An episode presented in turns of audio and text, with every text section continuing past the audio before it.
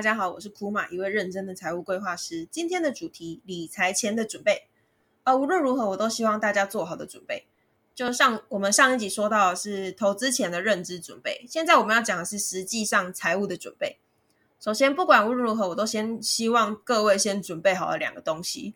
呃，请你先留六个月的薪水在活期银行户头，或者是定期的银行户头，重点是银行户头。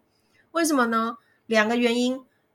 因为如果你今天突然被裁员，或者是辞职，或者像这一次疫情一样直接放无薪假，这一笔钱会是你的救命钱。然后第二个是为什么放银行户头？有一个理解是，就是我们要理解的事情是，只要是投资就有可能产生损失，它并不是稳赚不赔。所以紧急预备金这个是你的救命钱，不可以存在可能损失的这个可能性。那第二项就是保险，其实现在没有保险的人真的超级少。所以我们要做的就是定期检视，这样子。保险的意义与功能就在于说，用最少的金额规避掉我们最大的风险，用最少的钱保护我们大部分的资产。我题外话一下哈，呃，如果年轻人刚出社会那种，通常不会太知道自己保什么。有时候我真的强烈建议，就是回家问一下父母，看看保了什么内容，因为通常都是人情保单，有时候是额度太低，有时候根本就是储蓄险，有时候是买错。所以如果原本父母就有买超，就是如果父母买的超级完整的话，你可以尝试负担看看，因为买的很完整，通常就是金额会比较高。那你抓一个原则啦。呃，保险费不要超过你年薪的十 percent，超过的话可能就需要调整一下额度。现在很多公司都有提供保单见证，如果不知道找谁的话，你可以再来找我。IG 是蜜欢金融理财，那 Line at 的话是小老鼠三八四 xirsn 也可以。那如果说以上两个东西你都准备好的话，那我们就可以准备投入了。说准备投入好像也不太对，反正就是用嗯几种理财方式把钱分开。那比较常用的几种理财方式，比如说什么六个户头理财法、六三一理财，然后三六五存钱法等等。那我们就抓一个最简单的方法，也是我最常用的方法。毕竟人生已经很难了，我们尽量把事情简单化，并且把这件事情变成可以规律执行的方法就好了。我常用的方法有六三一法则，就是六十趴你自己花，三十趴储蓄投资，十趴保险。如果有家庭的话，比例会有点不一样。这个部分就是需要讨论的地方。每个家庭的状况不同，而且差异性会还蛮大的，所以这个部分就会进入到财务规划的范畴。今天先不讨论这个，我们就来说说个人的部分就好了。三十趴的部分就是看你要怎么分，反正它就是投资。我的建议是长期投资二十 percent，短期十 percent，或者是你要长期三十 percent 也可以。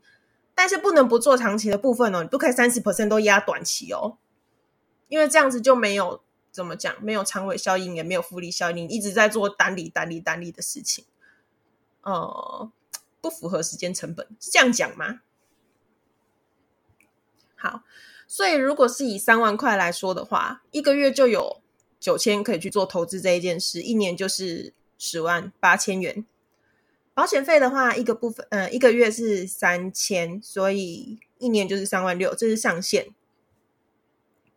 如果以你薪资三万块，你买超过一年三万六的保费，那这个部分可能就需要调整，因为这就变成说，这个保费对你来说负担太重，这样理解吗？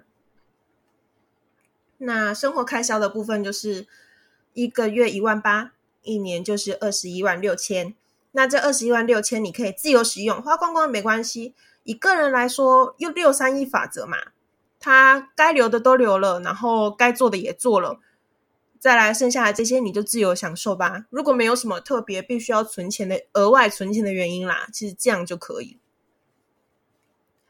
那 but everything 都有这个 but，如果自己抓一抓金额，发现对不上这个比例的话，大概会分成几种状况啊，月光族啊。固定支出太多啊，或者是不确定自己平时花费大概多少钱，就是没有在记账那一种啦。月光族会比较好处理，就是月光族就是他基本上就是户头有多少花多少，对，不会有剩，就是零。所以这种状况很简单处理，就是你先把六十呃三十 percent 拿起来，把保险费拿起来就好了。月光族就是看到今呃这个月金额这么少，他就会花这么少。我觉得我真的有点佩服月光族，很厉害耶，弹性很高。那第二种就是固定支出太多，这个部分就是要开始找是什么占掉收入这么大一部分。嗯，我讲几个案例，就是我有做过几个客户，他是无意间的订阅太多，然后没有去处理订阅项目，傻傻一直付一直付，所以这个部分真的要找找看哦。比如说，呃，订 Netflix，然后任天堂的那种，然后健身房那种，就是订了也没去，还有什么？我想想哦。哦哦，玩游戏订阅票，就是他订了，然后忘记取消，就每个月一直扣，一直扣，一直扣，一直扣。对，要去找到这个原因。第三种，不确定自己平时花费大概多少钱。嗯，这个部分解决问题也不难。如果你是生活在台北市的话，就尝试看看用电子支付一个月。就是如果你是住在双北的话，你可以用电子支付一个月看看。这样所有支出就一目了然。那如果说你不不是很习惯用电子支付的话，你换成信用卡也可以。可是通常啊，不确定自己一个月花多少钱的人啊，大概也不太会知道信用卡结账日是什么时候。所以如果真的想要准确的抓一下，就是换成电子支付会比较好。可是如果你今天不是住在双北的话，你可以自己准备一个空账户，然后里面就放这个月的生活费，就是六十 percent。直接用总金额去看自己会不会花超过就好了，因为通常这种不确定自己平时花费大概多少，它就是有时候会多，有时候会少啊，但也不知道自己花什么，这样。对，那一样，它它的处理方式其实就跟月光族基本上是一样，先把要存起来的部分先拿起来，然后剩下你就花掉，啊，花不完的话就是当超额投资，就把它投进去，每个月把户头归零，这样就好了，不会那么难的。对那以上如果都有办法抓到，有办法调整好，那你这样整个财务计划的成功几率就很高很高了。可是如果说怎么样都没有办法符合呢？那通常就是收入太少，不然就是固定支出太多，比如说房租、车贷，哎，对，房租、车贷、房贷，然后还有什么？个人的话啦，大概会是这三项的占比太高，那真的就要从收入面去解决。我们这会有那个多元收入的单元跟大家分享。那以个人理财来说，做到这个程度就很棒。六三一法则继续执行下去就好了。如果说你的六三一是可以完完整整的执行的话，真的就这样执行下去就好了。那接下来就是我们会讲到，嗯，要把三十 percent 放在哪里，然后是会比较安全，什么什么的，类似这样，就是依依照个人属性的不同去去看去弄。好今天的分享都到这里。如果你觉得我的节目对你有帮助的话，请订阅我。各位的订阅是我努力的动力。